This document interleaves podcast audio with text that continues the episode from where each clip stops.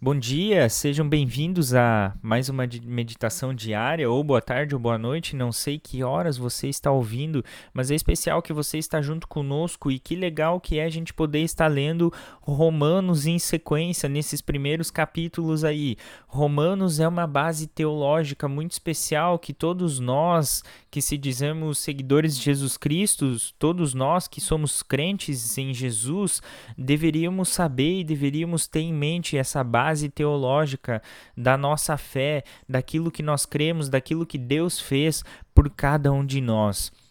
E hoje nós queremos olhar, por exemplo, de Abraão, Romanos 4, onde a gente olha que a graça ela nos é dada pela fé. E assim o exemplo de Abraão ele é utilizado. E por que, que é importante o exemplo de Abraão? É importante porque, primeiro, havia uma promessa. Lá no versículo 13 você vai ver: Deus prometeu a Abraão e aos seus descendentes que o mundo ia pertencer a eles. Essa promessa foi feita não porque Abraão tinha obedecido à lei, mas porque ele havia crido, ele teve fé em Deus e, havido, e havia sido aceito por ele. E além dessa promessa, também tem todo o contexto de dos judeus e daquilo que eles acreditavam também a partir da sua fé.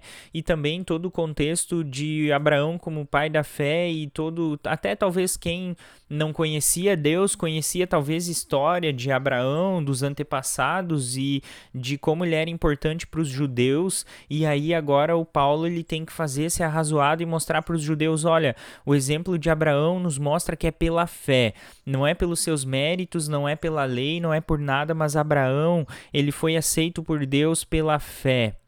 E aí nos mostra esse arrazoado de como Deus aceita o ser humano pela sua fé e não pelos méritos daquilo que ele faz. E isso a gente vai ver ainda mais para frente lendo Romanos.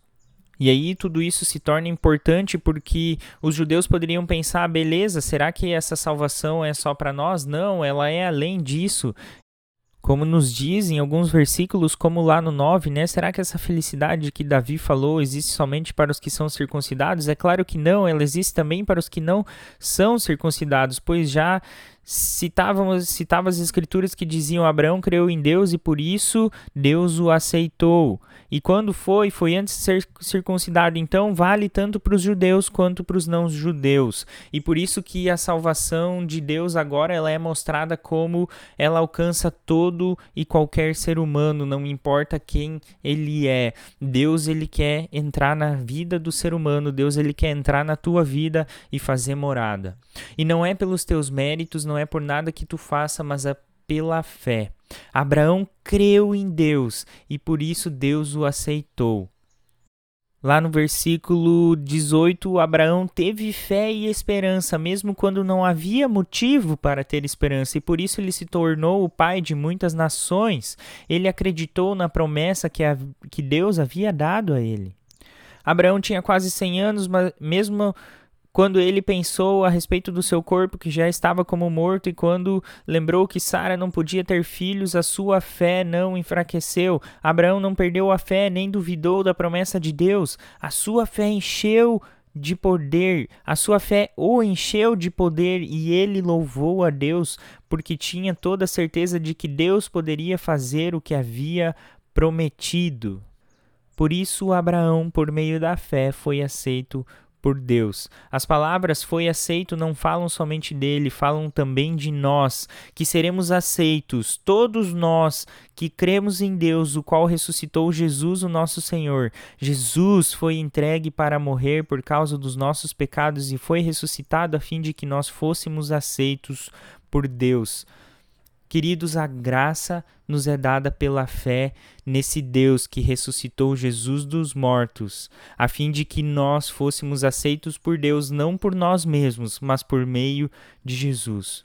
Olhe para Jesus e veja tudo aquilo que Deus prometeu e que ele cumpriu na sua vida.